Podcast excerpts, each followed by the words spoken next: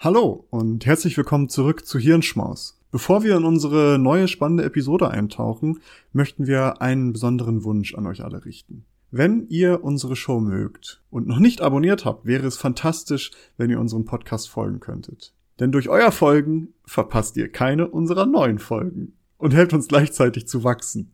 Es dauert nur einen Moment, aber bedeutet uns eine ganze Menge. Noch schöner wäre es natürlich, wenn ihr auch noch eine Bewertung dalassen würdet. Vielen lieben Dank im Voraus für eure Unterstützung und dafür, dass ihr Teil unserer wachsenden Community seid. Jetzt aber rein in die Episode. Wir hoffen, dass sie euch gefällt. Maurice, wir wollen heute mal äh, einem spannenden Thema auf die, auf die Schliche kommen, hoffentlich. Und zwar, ich weiß nicht, wie es dir geht, aber mich beschäftigt ja ganz lange schon die Frage, was ähm, ja, unser Gehirn praktisch mit unseren Eingabeinformationen macht. Also Beispiel. Wenn ich dir jetzt eine Pflanze zeige und sage, ja, das ist hier eine Pflanze und wir haben, wir sehen die ja beide. Aber die Frage, die, die sich mir dann stellt, ist, sehen wir das in der gleichen Art und Weise? Also ist das, was für mich grün ist, auch das Grün, was für dich grün ist? Oder ist das, was bei dir im Gehirn daraus gemacht wird, so gesehen, eine ganz andere Farbe, aber die aufgrund so gesehen der also die, die, die gleichen Wellenlängen an Licht, die in dein Auge kommen, machen die gleiche Farbe. Deswegen haben wir gelernt, das, was bei dir dann so gesehen grün ist, ist bei mir auch grün, auch wenn es unterschiedlich ist. Ähm, ich weiß nicht, ob du die Frage kennst. Es ist ein Problem, das heißt Qualia, glaube ich, in der Philosophie. Also ist die Wahrnehmung der Realität überall gleich. Ähm, und das ist ja bei ganz vielen so gesehen Informationen so, also auch ähm, Audio. Ähm, und ich finde, diese Frage beschäftigt mich schon ziemlich lange und ich finde die auch super spannend. Und auch auf der anderen Seite kann man das ja noch weitermachen, nicht nur die Farbe, sondern auch die Form. Also wir sehen ja etwas, was eine bestimmte Form hat, was physikalisch auch erklärbar ist, aber sehen wir das gleich? Ich meine, wir kennen ja alle optische Illusionen, also ist die Wahrnehmung dieselbe. Und ich finde es ganz schwierig, weil wir können ja nicht so gesehen in den Kopf hineinschauen. Also wie sieht es dann so gesehen aus? Wir können auch nicht praktisch unser Gehirn bei der einen Person rausnehmen und bei der anderen Person reinsetzen. Aber es wäre ja ganz spannend, solche Sachen mal ja, sehen zu können. Und es gibt ja die ersten Sachen, die in die, oder die ersten Forschungsbestrebungen, die eben in diese Richtung gehen. Du kennst dich ja ziemlich gut mit einer Sache nämlich aus, zum Beispiel den Brain-Computer Interfaces, wo es eben darum geht, mm. praktisch Daten aus dem Gehirn zu extrahieren oder Informationen. Und eine Technik dafür sind ja diese fMRIs. Also äh, mm Funkt, also auf Deutsch funktionelle Magnetresonanztomographie. Äh, wer das schon mal gesehen hat, äh, diese Bilder daraus, das ist dann, wenn man dieses Schwarz-Weiß-Bild des Gehirns nachher nimmt, also ist ja meistens dann, äh, und dann hat man da so ähm, ja, farbliche Färbungen, wo man dann sieht, was in dem Gehirn gerade wie sehr genutzt wurde. Da gibt es verschiedenste Möglichkeiten, das zu machen. Maurice, du kennst dich da wahrscheinlich noch einen Tacken besser aus als ich, aber soweit ich weiß, nimmt man meistens so Masken so gesehen, also wie so Hauben, die man sich aufsetzt, die dann praktisch ja ganz viele Sensoren haben, die direkt mit der Kopfhaut verbunden werden und dann wird über vermutlich Magnetresonanz äh, Tomographie ein, ein, ein Abbild des Gehirns gemacht. Ist das richtig? Habe ich das einigermaßen richtig? Ja, also es ist bei, es sind halt bildgebende Verfahren, ne? Ähm, die sind dann halt entweder du, es gibt auch die, wo du noch komplett in eine Röhre reingehst und da dein Kopf gescannt wird, aber meistens hast du so ein, ich sag mal, wie so eine, wie beim Friseur früher, wenn du die Dauerwelle bekommen hast, so eine Haube irgendwie aufgefühlt. Ähm, also das ist das, was ich davon kenne. Ich, wir können ja mal auf Instagram, es gibt glaube ich noch ein lustiges Foto von mir, wie ich so ein Ding aufhab. Äh, mal gucken. Eventuell ist es auf Instagram, eventuell aber auch nicht. Ich weiß noch nicht, ob ich das. Also so, so, so ein FMRI oder so ein äh, Friseur-Ding? Ich mit FMRI. Für Friseur habe ich zu wenig ah. Haare. Ja, aber ähm, ja, eine Arbeitskollegin von mir arbeitet auch mit äh, BCIs und dementsprechend habe ich mal bei einer ihrer Studien mitgemacht und hatte eben ein solches fMRI. Ich glaube, das war eins, ich werde sie mal fragen. Und wenn das der Fall ist, werden wir es vielleicht eventuell mitposten.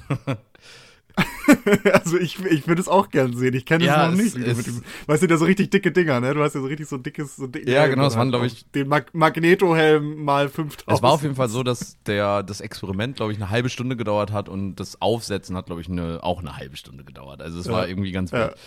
Naja, wir wollen gar nicht zu tief in diese BCI-Richtung gehen. Da haben wir, glaube ich, auch schon mal drüber gesprochen, wenn ich mich recht erinnere. Hm. Wir können euch die Folge mal verlinken, dann könnt ihr da noch mal reinhören. Allgemein wird es heute sowieso ein, wir werden aus unserem Fundus der alten Folgen ein wenig schöpfen können. Es lohnt sich mittlerweile, dass wir so viel aufgenommen haben, denn heute möchte ich ein Paper vorstellen oder über ein Paper reden, was vor kurzem, nämlich am 15. November veröffentlicht wurde. Ist, glaube ich, noch under Review, deswegen ist ein Preprint, aber es geht um Seeing Beyond the Brain. Conditional Diffusion, Diffusion Model with Sparse Markov, äh, Masked Modeling for Vision Decoding. Es geht also um das Entschlüsseln von dem, was wir sehen.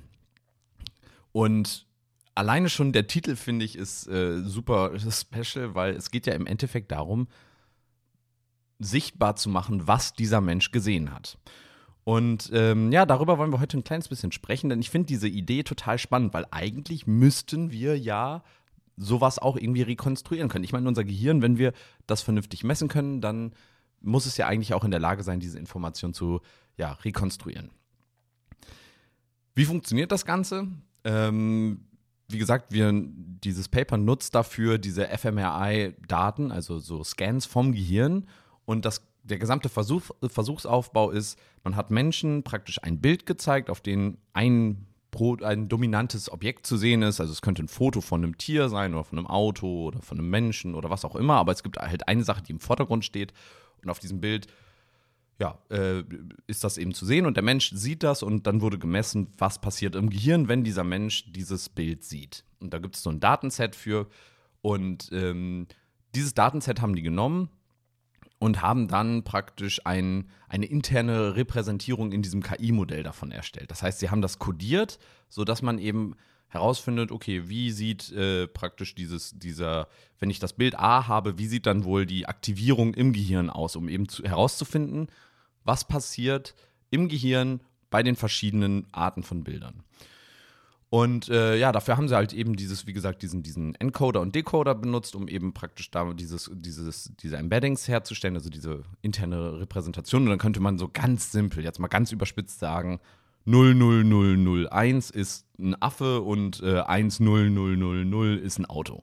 Ganz runtergebrochen. Natürlich ist es ähm, nicht dann wirklich der Affe oder das Auto, sondern es ist die Gehirnaktivierung beim Bild eines Affen, wenn man das sieht, oder die Aktivierung des Gehirns bei einem Bild von einem Auto. Aber so ungefähr kann man sich das Ganze dann vorstellen. Das ist so gesehen der erste Teil des Trainings. Also wir trainieren praktisch eben so einen, so Generator, der eben so eine, äh, ja, so, ein, so ein, eine interne Darstellung macht. Der zweite Teil ist jetzt, wir wissen also jetzt, wie sieht das Gehirn aus, wenn eben ein Bild erkannt wurde. Und das nehmen wir jetzt und versuchen dann ein Diffusion Model zu erstellen, was wir dafür nutzen können, um praktisch das Bild, was der Mensch gesehen hat, zu reproduzieren. Also wir versuchen jetzt herzustellen, wie sieht denn wirklich dieses Bild aus, was der Mensch gesehen hat. Und das finde ich total abgefahren. Ich glaube, wir haben auch schon über Diffusion Models gesprochen, oder Maurice? Mhm. Genau.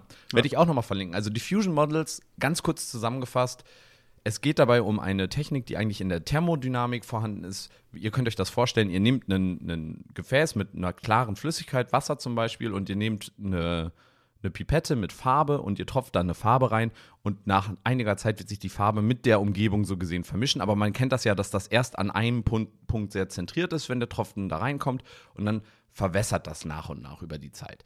Und in der Thermodynamik ist es sehr schwierig, diesen Vorgang rückwärts zu machen. Das heißt, aus dem verwässerten, nachher komplett aufgelösten ähm, und, und gleich verteilten Zustand wieder diesen Tropfenzustand herzustellen, ist fast unmöglich. Das können wir aber mit KI-Modellen machen. Und das funktioniert dann so, dass man eben wieder ein Bild nimmt, das komplett äh, zu Random Noise irgendwie verändert, dass das nur so Punkte sind, äh, Farbpunkte und dann wieder das Bild daraus generiert.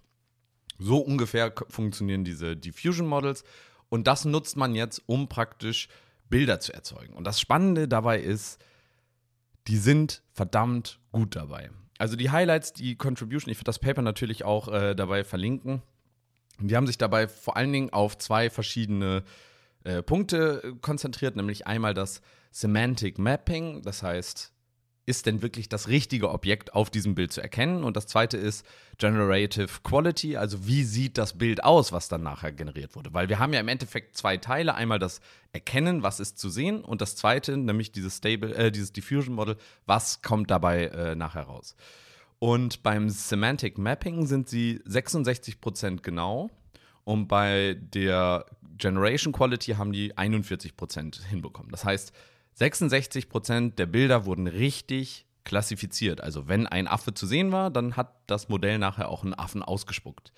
Und man konnte das auf dem Bild dann nachher auch erkennen, dass es ein Affe ist, was dann ausgegeben wurde. Und das Paper, so vielleicht noch diese Stats dann so dann nebenbei, ist irgendwie 66 Prozent besser als die bisherige State-of-the-Art-Arbeit. Äh, und also wenn es um die ähm, ja, Qualität geht der, der Semantik, also das richtige Objekt, und 41 Prozent besser bei der Qualität der Bilder, die erzeugt wurden. Ihr solltet jetzt mal in einen der Links klicken, nämlich den Link mit den Beispielbildern, den ich euch in der Folgenbeschreibung verlinkt habe. Also auf den Link solltet ihr einmal klicken und dann seht ihr eine, ja, das sind die Supplementary äh, Informations so gesehen. Das sind ganz viele Bilder, die jetzt von dieser KI erzeugt wurden, nämlich einmal Ground Truth, also GT, und Hours, also das, was die ähm, KI erzeugt hat. Ich empfehle euch wirklich, das anzugucken, weil es ist wirklich faszinierend. Und das erste auf der linken Seite, da sieht man einen Goldfisch und auf der rechten Seite, es ist jetzt kein Goldfisch, aber es ist definitiv ein Fisch und man erkennt, dass es das sein sollte. Dann kommt ein sehr lustiger ja, eine Eule ist auf dem Foto und im Hintergrund ist ein Mensch und daraus macht die KI dann einen Eulenmensch, einen Affen oder so. So sieht aus wie ein Gremlin. Ja, so ein bisschen. Oder wie hieß nochmal diese, es gab doch diese Kinderfiguren, diese ähm, kleinen Haarigen, die dann immer so rum. Ach, diese Trolle. Ja, diese Magic Trolls ja, oder wie auch immer die hießen. Mit Meinst so einem kleinen die? Schnabel war das immer. Ich weiß nicht mehr, wie die hießen, aber ja, irgendwelche, so ähnlich sieht es auf jeden Fall aus. Ach, ähm, ja. Ich habe immer Io. Ja, ich weiß es auch Kopf, nicht mehr, aber. Ja, so hießen die nicht, das war Star Wars. Naja. Also man sieht auf jeden Fall, in vielen Fällen kommt es sehr nah dran, zum Beispiel bei, dem, bei der Eidechse, aber in anderen Fällen, ähm, naja, wird aus einem Kamel auf einmal eine Ente im Meer. Äh, also es funktioniert natürlich noch nicht perfekt, aber die Bilder, die da rauskommen, naja, sie sehen auf jeden Fall irgendwie größtenteils realistisch aus, als könnte das etwas sein, was in der Realität auch entsteht. Auf, äh, und das ist praktisch eben diese semantische, dieser semantische Zusammenhang. Und ich muss sagen, das ist unfassbar spannend, dass das möglich ist, weil wenn wir jetzt uns das mal überlegen, wir könnten Menschen also praktisch BCIs aufsetzen und dann, wenn das irgendwann viel weiter ist, praktisch das filmen. Das heißt, du könntest so gesehen dein Leben in Anführungsstrichen filmen. Also als äh, wir hatten da glaube ich schon mal sogar drüber geredet. Also äh, wenn du Filme ja. drehst praktisch aus der Ich-Perspektive, kannst du den Menschen dann BCIs aufsetzen und mit solcher Technologie unter Umständen diese ja diese Information rausziehen. Und wenn du dir dann noch das nochmal weiter vorstellst, du könntest ja auch eventuell Emotionen, Gefühle damit simulieren oder aufzeichnen und dann simulieren, wenn du wieder inversiv gehen würdest. Also du könntest dich in dem Film tatsächlich auch so fühlen, wie die Protagonistin oder der Protagonist. Klingt nach dem schlimmsten Horrorfilm oder dem schönsten Liebesfilm, den man sich vorstellen kann, aber auf jeden Fall unfassbar spannend. Ja, dieses Paper ähm, ist dieses oder ist jetzt gerade rausgekommen und ähm, im Vergleich zu den ja, bisherigen State-of-the-Art-Arbeiten, äh, die interessanterweise 2019 und dieses Jahr äh, rausgekommen sind. Also es ist alles praktisch jetzt brandaktuell und die ganze Forschung ist jetzt gerade erst so richtig losgegangen. Ähm, Im Vergleich zu den vorherigen Arbeiten ist das hier wirklich ein gefühlter Quantensprung, wenn das sich alles auch als, als Wahrheit herausstellt bei den Reviews. Denn die Qualität der vorherigen Arbeiten, also gerade dieser Quality-Wert, der war echt nicht so gut. Das sah so ein bisschen aus wie diese Bildgeneratoren von vor fünf Jahren oder zehn Jahren. Und äh, ja, jetzt kommt so eine kleine Frage, denn ich habe ja hier als Kollegen in diesem Podcast einen Experten für Datenschutzrecht mit BCIs. Und ich frage mich jetzt, wenn wir uns das anschauen, das sind ja praktisch Bilder, die aus dem Gehirn generiert wurden. Aber es hat ein Generator praktisch gemacht. Eine KI hat praktisch die Hirnsignale interpretiert und daraus dann ein Bild erzeugt. Was würdest du jetzt sagen aus einer datenschutzrechtlichen Sicht? Wäre das denn jetzt schon Copyright von der Person, die das gesehen hat, oder ist es unproblematisch? Ja, das ist da ja, ähm, dann sind wir nicht mehr im Datenschutzrecht, sondern im Urheberrecht. Ja, ähm, ja, aber das äh, kann man rein theoretisch auch beantworten. Beziehungsweise den Use Case gibt es logischerweise noch nicht aber man kann ja vielleicht so eine Analogie ziehen, denn also rein theoretisch ist ja urheberrechtlich alles geschützt, was ein Urheber oder eine natürliche Person oder was auch immer, eine Person, sagen wir es so, ähm, ja, erzeugt, ob es jetzt Text ist, ob es Bild ist, ist ob, ob es Musik ist, ob es ähm, Choreografien sind und so weiter. Also gibt es ja viele Möglichkeiten und äh, es gibt dann ja auch technische Hilfsmittel, um das zu erzeugen. Zum Beispiel Fotografie, das ist so das, woran ich jetzt gerade ja. so ein bisschen denke. Ne? Also es gibt, man kann ja Fotos machen, das ist eine Abbildung von Realität, sagen wir es mal so. Und man bedient sich eines technologisierten Tools der Kamera und vielleicht auch eines Bildbearbeitungsprogramms, um dieses ja, Bild so zu erzeugen. Und äh, vielleicht ist das eine Analogie, die man ziehen kann, denn man, es ist eine Abbildung von Realität, das, was ich sehe. Die Kamera ist einfach nur mein Kopf und das Bildbearbeitungstool ist eine KI, die durch Diffusion-Modelle versucht, aus einem gesehenen Reiz wieder etwas zu rekonstruieren, wie es denn war. Und ähm, jetzt mal ein ganz krasser Future-Sprung. Man kann sich auch vorstellen, dass man vielleicht irgendwann sogar auch Einfluss darauf haben kann, wie diese Bilder genau aussehen mit diesem Modell, weißt Also, dass man dieses Modell in einer bestimmten Art und Weise halt trainieren lässt oder das irgendwie durchsteigt und dann denkt so, ah, okay, wenn ich also etwas sehe und meine Augen dabei leicht so nach links, rechts drehe, dann entsteht ein cooler Effekt, wenn dieser, wenn das Diffusion-Modell da wieder versucht, das originale Bild rauszumachen. Das heißt, man kann da auch eigene künstlerische äh, Akzente vielleicht setzen. Deswegen würde ich davon ausgehen, auch da würde das Urheberrecht greifen, ähm, da das etwas ist, was ein Mensch dann letztendlich gemacht hat unter Hilfe von technischen Mitteln. Aber äh, das nur so aus der Hüfte geschossen. Und, und datenschutztechnisch wären das personenbezogene Daten, diese Bilder? Er kommt halt drauf an, ne? Also der Personenbezug, den musst du ja immer wieder gucken, ob du es herstellen kannst. Also ob eine Person direkt dadurch identifizierbar wird oder ob eine Person, ähm, ja, ob naja, ob sie identifiziert ist oder ob sie identifizierbar wird, das ist ja ein kleiner Unterschied. Also keine Ahnung, wenn das jetzt ein Spiegelbild ist, was da rekonstruiert wird und das ist mein Gesicht, dann könnte man sogar auch noch sagen, das sind biometrische Daten, weil mein Gesicht einzigartig ist und dann sind wir in dem ganz speziellen Schutzbereich der DSGVO oder des Datenschutzrechts. Wenn das jetzt einfach nur eine Landschaft ist, die ich sehe und es wirklich nur dieses Bild ist und die KI jetzt keine Verknüpfung zu, keine Ahnung, sag ich mal jetzt eine Gerätenummer oder sowas macht, die mir eindeutig zugeordnet werden kann, weil ich das gekauft habe oder ähnliches, dann ähm, wird das wahrscheinlich nicht in den Geltungsbereich oder an den Anwendungsbereich der DSGVO fallen. Also ist das da immer so eine Einzelabwägung, um zu schauen, okay, was sieht man da jetzt genau, wenn das rekonstruiert wird. Ähm, ist aber sehr, sehr spannendes Forschungsgebiet. Also, wie du schon gesagt hast, es wird ja schon ein bisschen länger daran geforscht, das zu rekonstruieren. 2018 gab es da auch eine große Studie dazu, die haben Gesichter aus dem Gedächtnis, glaube ich, äh, ähm, rekonstruiert. Zurück oder rekonstruiert äh, wo die dann, aber das war auch so ganz fuzzy Images, also so ein bisschen verschwommen, aber die haben aus dem Gedächtnis Gesichter ausgelesen, die diese Person gesehen hat. Und es gibt auch eine Studie noch, die hat sich sogar wirklich mit Filmsequenzen, das oh. glaube ich, angeguckt. Ähm, und die dürfte jetzt auch nicht allzu alt sein. Ich glaube irgendwie, keine Ahnung, 2014, 2015 oder so. Ja gut, aber aus, aus wissenschaftlicher ähm, Sicht natürlich schon deutlich, deutlich älter als äh, das andere. Ja, ja, klar klar, also es ist jetzt nicht, dass es irgendwie vor kurzem war. Ähm, die haben sich das auch angeguckt mit, glaube ich, Filmsequenzen. Also ich werde dir die Links mal schicken, dann kannst du die auch in die Shownotes hauen, damit man so ein bisschen sieht, wie sich das verbessert ja. hat. Weil also bei dieser einen Studie mit den Gesichtern weiß ich noch, dass das so wirklich sehr, sehr fassend ja. war. Also dass man da ähm, so grob mal was sehen konnte und das ist kein Vergleich zu dem, was du da jetzt hast. Also da ähm, ist es sehr, sehr spannend. Und ähm, er, ergeben sich natürlich coole Möglichkeiten, gleichzeitig auch ein bisschen spooky, wenn man sich vorstellt, man kann so aus dem Gedächtnis irgendwelche Gesichter noch auslesen oder irgendwelche Sachen auslesen. Wobei, wie geil wäre das so, irgendwie in so einer Sci-Fi-Crime-Serie, weißt du, der Detective kommt und dann wird erstmal so aus der, bei der Leiche aus dem Kopf erstmal die, die Memory ausgelesen, was für Gesichter er so in den letzten drei Stunden gesehen hat. Da gab es so. auf jeden Fall irgendwann mal irgendeinen so einen Film, wo sie angeblich nur die letzte Sekunde des äh, Menschen nochmal extra ja. Ich weiß nicht mehr, welcher Film es war und ich glaube, der war auch ein bisschen ah, shitty, ja. aber. Ähm, ja, ich weiß genau, was du meinst. Ah, aber es gibt. Ah, ich weiß, ich komme aber auch nicht auf den Namen. Ich komme auch nicht. Aber damit hast du schon eben noch einen spannenden Übergang gemacht und zwar zu der Frage, ja, was hältst du denn überhaupt von sowas? Findest du das spannend, eher ängstlich oder ja, was sagst du dazu? Äh, ich sehe das wie eigentlich mit allen technologischen Sachen. Äh, ich sehe es neutral. Also es hat seine Vorteile, denn ähm, gerade, also vielleicht ist es wirklich mal ein Use Case so in Kriminalverhandlungen oder ähnliches, ne, Augenzeugen, ähm, was für ein, wenn man das wirklich in hoher Übereinstimmung nachmachen könnte, wäre das so Phantomzeichnungen und sowas. Ähm, das würden dadurch ersetzt werden können oder was auch immer. Also es könnten interessante Use Cases sich aufmachen. Gleichzeitig tun sich natürlich auch gefährliche Dinge auf, gerade wenn das so über, ich sage jetzt mal, Brain Hacking oder Brain Spyware oder sowas geht, wo man dann wirklich das mitliest und auswertet. Ähm, die Fälle gibt es schon, gibt es schon Proof of Concept zu, dass das möglich ist.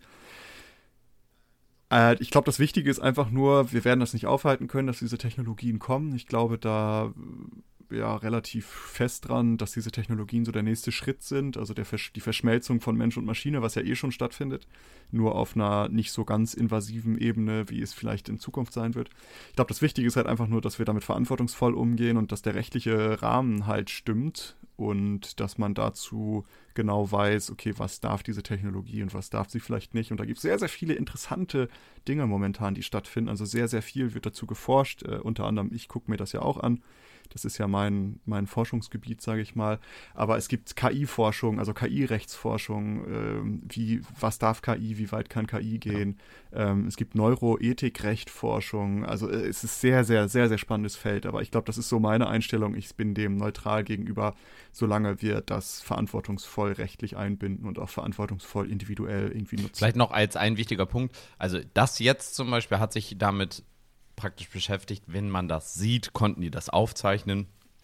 Aus der Erinnerung konnten sie das beispielsweise nicht rekonstruieren. Also solche Sachen wie Kriminalfälle wären aktuell nur möglich, wenn die ganze Zeit praktisch aufgezeichnet wird, was der Mensch sieht und aber auch gleichzeitig klassifiziert wird, ähm, oder sichergestellt wird, ja. dass das eben auch ein, eine gute Klassifik äh, Klassifikation ist. Ja, ich finde es auch unfassbar spannend. Ähm, semantisch äh, ist es auf jeden Fall schon ziemlich richtig und gut, was da erzeugt wird. Und es zeigt auf jeden Fall, dass wir so ein bisschen diesen, dieser ursprünglichen Frage, die ich dort äh, ja praktisch geöffnet habe, hinsichtlich der Qualia, also der, ja, was passiert in unserem Ge Gehirn, wie wird das interpretiert. Wir können auf jeden Fall ein Stück weit in die richtige Richtung gehen ähm, und das, diese Frage lösen lösen. Und äh, ich bin auf jeden Fall unfassbar gespannt, was da in der Zukunft kommt. Muss aber auch dazu sagen, dass ich ein kleines bisschen auch ähm, ja, beunruhigt bin, äh, was damit eventuell irgendwann möglich sein könnte. Dementsprechend, ich äh, ja, bin auf jeden Fall aber beeindruckt, was technisch möglich ist und bin mal gespannt, was wir da in der Zukunft sehen würden. Ja. Aber ey, vielleicht noch mein, mein, letzter Gedanke. Vielleicht ist so mit dieser Qualia, äh, ist ja ein interessanter Gedanke auf jeden Fall, aber wäre das dann nicht die nächste Stufe? Weil wir würden das ja übersetzen in ein, wir würden das entkodieren oder wieder zurückkodieren und daraus etwas Neues generieren und dann hätten wir die nächste Stufe, wäre das, was generiert wird, denn das gleiche als das, was unser Gehirn daraus regeneriert hat. Ganz sicher, das ähm, ist genau der nächste Punkt. Also zum Beispiel die Farbe oder sowas, das wird natürlich genau gleich bleiben, aber ähm, das, das Spannende wäre vielleicht zu sagen, wir haben ein General, also ein Modell, was praktisch das Gehirnsignal, und wir gehen mal davon aus, dass unsere Gehirne überwiegend gleich funktionieren würden, aber wir haben ein Gehirnsignal und das wird praktisch in ein, ähm, tja, in, in, in diesen, diesen Latent Space, also in diese äh, Repräsentationsform überführt. Und noch spannender wäre es dann zu sagen, okay, ähm, es geht auch, wenn die Person etwas hört und sich etwas vorstellen soll. Und wir können daraus dann ein Bild erzeugen. Und dann sage ich, da wird uns gesagt, stellt euch einen Apfel vor. So, und da wäre es jetzt mhm. vielleicht an, einfach, aber interessanter wäre jetzt etwas, wo so eine Art Transfergeschichte auch passiert. Ach ja, das ist, ähm, ich merke gerade, das ist auch nicht so spannend, aber es wäre, also es würde nicht die Qualia-Frage lösen, aber es wäre halt in, äh, interessant, wenn man sagt, so stell dir vor, einen sechsäugigen Gnom. Krieger, der purpurrotem ja, Haar. Mit purpurroten Haar. Und wie sieht das dann für die Person so gesehen aus? Aber ich merke gerade, dass das immer noch nicht das Problem löst. Wir müssten tatsächlich wahrscheinlich Gehirne austauschen. Wir müssen Gehirne durch ähm, praktisch künstliche Gehirne austauschen und dann können wir vielleicht einfach so eine Kopie des, sage ich mal, Gehirns von dir, mir einsetzen und dann sehe ich das, wie du sie, das siehst.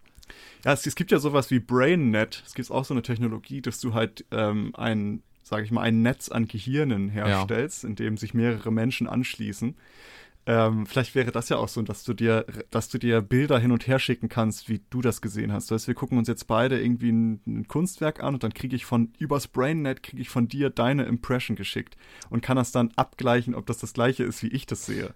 Und dann würden wir sehen, holy shit, wir leben in komplett different worlds. Wir sind komplett woanders unterwegs. Ja, das wäre das wär sowieso auch mega spannend. Also allgemein mal, also ich denke da jetzt gerade weiter so in Situationen, wenn du das wirklich nach, also Situationen nachempfindbar machen könntest. Das wäre unfassbar spannend, wenn du da zum Beispiel sagst, äh, ähm, also aus, auf ganz vielen, also es ist ganz schlimm auch auf der einen Seite, was damit möglich ist, aber wenn du mal Ja. überlegst, so zum Beispiel, du möchtest eine, du hast ein, eine Teamsitzung und es gab einen Vorfall, wo eine Person sich total äh, missverstanden gefühlt hat oder verletzt wurde oder was auch immer und das Gegenüber, die Person, die eventuell der Grund dafür war, findet, versteht es nicht. Kann ich nicht nachvollziehen. Und du gibst der Person Ja. dann eben praktisch diesen Braindump und die Person kriegt dann mit, oh, so hast du dich gefühlt. Ah, jetzt macht's Sinn. Ja, so. oder ja. als, als Bestrafung, zum Beispiel ein notorischer zu Schnellfahrer oder riskanter Autofahrer, Autofahrerin bekommt als Strafe nicht äh, den Führerschein für sechs Monate entzogen, sondern bekommt äh, praktisch einen, ja, vielleicht so ein, so ein Braindump von einem Opfer von einem Verkehrsunfall oder was weiß ich was. Und ich bin mir sicher, wegen, dass so irgendwie das, das Kind bei einem Verkehrsunfall gestorben ist oder Ja. sowas. So richtig, richtig harte Welle. So, oh shit, das tue ich nie wieder. ja, ich bin mir aber nicht Oh, sicher, ob das krass. nicht vielleicht dann äh, ein kleines bisschen zu weit geht. ethisch ein bisschen problematisch wäre. Ah. Äh, Aber es geht, kann, man kann ja auch die andere Richtung gehen, dass das so die neue, dass das die neue Dienstleistung ist. Weißt du, du hast einen scheiß Tag im Job gehabt, keine Ahnung was, alles ist kacke und dann gehst du kurz zu, zu Brain Venture, heißt es Ja. dann, das neue Startup und da gehst du dann hin und sagst so, boah, ich habe heute Bock, irgendwie, keine Ahnung was, ähm, der Falsch-. Hauptprotagonist in einem Actionfilm Fallschirmspringen oder ich möchte mal Indiana Jones mäßig irgendwelche archäologischen Ausgrabungen machen und gegen Nazis kämpfen oder so. Und äh, dann legst du dich in deinen Stuhl und dann kriegst du so ein, deine, deine Experience direkt ins Gehirn geladen und dann Abfahrt. Ist, Und das sind dann halt so, das sind so Erfahrungen, oh, das ist noch der nächste Schritt, das sind so Erfahrungen, die Menschen wirklich gemacht haben. Die können dann zum Beispiel, du hast einen Fallschirmsprung gemacht, kannst sagen, yo, ich gehe zu, zu Brain Venture und sag denen, ey, ich habe einen richtig geilen Fallschirmsprung gemacht in Thailand. Ihr dürft das jetzt haben, ich verkaufe euch diese, diese Experience, verkaufe ich euch für 200 Euro, damit ihr das in eurem Repertoire anbieten könnt. Ich glaube, sowas äh, gibt es im, also ich glaube, genau das gibt es bei Cyberpunk 2077, dem Computerspiel. Ähm, gibt Ah, es ja. bereits, die heißen da, glaube ich, Brain Dances und da kannst du dann auch im Endeffekt die Erinnerung von anderen Menschen erleben und auch da äh, das sehen. Aber genau dieser Punkt, das wäre halt total abgefahren. Also überleg mal, das, Das wäre so, so spooky, aber auch. Oh mein wild, Gott. wild, anders wild. Ja, ähm, ist auf jeden Fall super spannend und eine auf der einen Seite erschreckende, auf der anderen Seite super ja, faszinierende Richtung, in die die Forschung dort geht. In den nächsten Wochen werden wahrscheinlich noch ganz viele spannende Paper irgendwie auch ja, veröffentlicht, weil eben gerade eine der wichtigsten KI-Konferenzen ist. Also mal gucken, was da in den nächsten Tagen noch auf uns zukommt. Ein neues Sprachmodell wird auch noch äh, vermutet, dass es bald veröffentlicht wird von OpenAI. Also von den GPT-Modellen hatten wir auch schon eine Folge zu. Ähm, mal gucken, ob da vielleicht jetzt in den nächsten Wochen noch etwas mehr kommt. Wenn euch das interessiert, dann sagt gerne Bescheid. Dann können wir da vielleicht auch ähm, ja, nochmal eine extra lange Folge machen mit den spannendsten Ergebnissen der KI-Forschung der letzten ja, Monate. Und äh, ansonsten, ja, war es das schon wieder für diese Woche. Ich dachte erst, es wird ein Lunchbreak, ist jetzt aber irgendwie wieder so ein hybrides Zwischending zwischen Lunchbreak und Originalfolge geworden. Äh, Maurice, deswegen, ich schließe einfach ab mit einer kleinen lockeren Frage aus der Hüfte. Maurice, was ist dein Highlight auf- auf dem Weihnachtsmarkt? Gibt es irgendwas auf einem Weihnachtsmarkt, was für dich ein absolutes Muss ist? Und vielleicht noch eine Zusatzfrage, gibt es auch etwas, was du immer meidest, weil du es überhaupt nicht magst? Äh, ja, Highlight, ich esse voll gerne Waffeln. Und äh, also eine Waffel ist immer lecker. Und also ich bin generell jemand, der da zum Essen hingeht, muss ich ehrlich sagen. Und so diese Champignons, weißt du, diese typischen Rummel-Champignons, die es auch beim mit einer geilen Mm. Knoblauchsoße. Das ist wichtig. Es muss Knoblauch sein, richtig schöne Knoblauchsoße und dann dazu. Und ansonsten mag ich das auch einfach so, mir so Handwerkssachen anzugucken. Und ich war heute, ich war heute tatsächlich auf einem, äh, auf einem Weihnachtsmarkt, wo wir, wo wir drüber sprechen. Und ich finde das so interessant, dass irgendwie so in diesen kleineren Weihnachtsmärkten, ich war jetzt nicht in der Großstadt auf dem Weihnachtsmarkt, sondern auf einem kleinen, sage ich mal, Dorfweihnachtsmarkt. Und diese handwerklichen Dinge, die da verkauft werden, ist immer total knuffig, weil du siehst, dass das so, ich sag mal so Ende 40, Mitte 50-jährige Frauen sind, die das machen, weil dieses Design, das ist so genau dieses, dieses, diese Kohorte, weißt du, du siehst das und denkst so, ach, ich weiß, ich kann mir genau vorstellen, wer das gemacht hat. Und das finden, alle haben ihren Plotter zu Hause und äh, irgendwie ihr, ihr, ihr, weiß ich nicht, ihr Lötkolbengerät, womit sie in Holz was reinlöten können. Und ich finde das immer so knuffig und ich finde das so toll. Ich laufe da durch und denke so, ach Mann, ist das süß so. Hier haben die ihren Handwerkszeug und die verticken das, so, finde ich nice. Also ich mag es auch einfach so diesen, diesen Vibe so zu Ja. spüren. Aber Waffeln und, ähm, Und äh, Champignons finde ich lecker, gebrannte, gebrannte Mandeln auch. Und Glühwein trinke ich tatsächlich lieber zu Hause als auf einem Weihnachtsmarkt. Ich muss es ehrlich oh. sagen. Das ist ein unpopular Opinion. Das aber jetzt, das ist jetzt okay, da sind wir komplett unterschiedlich. Ich muss sagen, Glühwein zu Hause schmeckt immer kacke, finde ich. Ähm, der schmeckt nur auf dem Weihnachtsmarkt selbst für günstige 4 Euro mit 6 Euro Flaschenpfand oder Glaspfand irgendwie gefühlt. Die Preise sind ja auch äh, saftig. Aber nee, also äh, muss ich sagen, hat mich nicht umgehauen. Also zu Hause. Aber hast du noch eine Sache, die du ganz schlimm findest äh, auf Weihnachtsmärkten? Äh, ganz schlimm finde ich auf Weihnachtsmärkten. Pff Ah, nee, habe ich eigentlich, eigentlich habe ich nichts, was ich da, was ich so wirklich schlimm finde. Ja, perfekt, ja, umso besser. Hast du sowas, was, was du hast auf Weihnachtsmärkten? Ähm, ah, ja, also es kommt drauf an. Also wenn es so unfassbar voll ist, finde ich das immer ein bisschen. Äh, ah, okay. So, das ja. ist aber jetzt ja. vielleicht nicht zwingend. Äh, ja, kann man, kann man Scheiße finden, muss man aber nicht. Aber ähm, was ich manchmal so ein bisschen, ja ja, besoffene Menschen vor allen Dingen, glaube ich. Also Massen und dann ja, so eklig besoffene Menschen, die einen, also jeder soll da seinen Spaß haben und mich stören die nicht, wenn die irgendwie in meiner, in meinem, meiner, in meinem Umfeld da rumlaufen, aber wenn die dich dann irgendwie mit in ihre Situation mit einbeziehen, entweder weil sie sich die ganze Zeit rumschubsen und du die ganze Zeit dann irgendwie so einen Ellenbogen im Rücken hast, oder weil dir irgend so ein Besoffener dann so ein Kotelett ans Ohr labert oder eine Besoffene immer, immer anstrengend. Nee, aber ich muss auch sagen, ja. also ich bin auch eher der Weihnachtsmarkt-Esser und Flanierer. Ähm, also da über den Weihnachtsmarkt zu laufen, ist ja auch immer sehr schön. Finde ich auch immer äh, traumhaft. Und äh, ja, wie gesagt, ich mag den äh, Glühwein da immer ganz gerne. Und äh, ja, so eine, so eine schöne Pommes oder so dann noch zwischendurch snacken. Wir hatten jetzt diesmal, äh, wir waren auch dieses Wochenende da und haben gebackene oder da gab es so auch wieder so einen Champignon-Stand und die hatten auch irgendwie so Blumenkohl und der war auch tatsächlich ziemlich lecker, oh, weil ja, ja. vegan auf dem Weihnachtsmarkt ist nach wie vor immer noch so eine kleine Herausforderung, habe ich gemerkt. Ist das vegan? Ja, ich frag lieber gar nicht erst und hoffe einfach, dass der Blumenkohl vegan war. Ähm, aber ja, äh, in dem Sinne sind wir jetzt auch wirklich durch. Es ist eine offizielle Folge geworden, denn es gibt die Frage am Ende und da bleibt uns nichts anderes mehr übrig, als euch äh, zu danken fürs Zuhören und äh, euch darum zu bitten, uns überall zu bewerten, zu folgen und euch äh, an den nächsten Folgen zu erfreuen. Und eventuell kennt ihr noch jemanden, der sich brennend für Bilder aus Gehirnen extrahiert äh, interessiert und der oder die diese Folge auch begeistern würde, dann schickt doch gerne diese Folge weiter. Wir haben gesehen, wir sind, glaube ich, unter den Top 5% der meistgeteilten Podcasts. Äh, das hat uns natürlich sehr gefreut. Weltweit. Ja, Hallo? weltweit sogar. Also in dem Sinne, ich glaube sogar Top 20 Prozent äh, der, der Podcasts, äh, was die HörerInnen angeht. Äh, in dem Sinne, ja, teilt uns da gerne weiter und wir freuen uns natürlich riesig und vielen, vielen Dank dafür. Und in dem Sinne, Maurice, ich danke dir für deine Zeit. Bis nächste Woche. Jo, danke Nils, danke für den Support, ihr Lieben, und bis nächste Woche. Danke, dass ihr diese Episode komplett gehört habt. Solltet ihr uns hier noch nicht folgen, würden wir uns sehr freuen, wenn ihr unseren Podcast abonniert und bewertet. Wir stecken viel Arbeit in dieses Projekt und freuen uns über jedes Feedback. Folgt uns gerne auch auf Instagram und oder Twitter, wenn ihr absolut nichts mehr verpassen wollt. Links dazu findet ihr in der Episodenbeschreibung. Danke für den Support, hoffentlich bis zum nächsten Mal.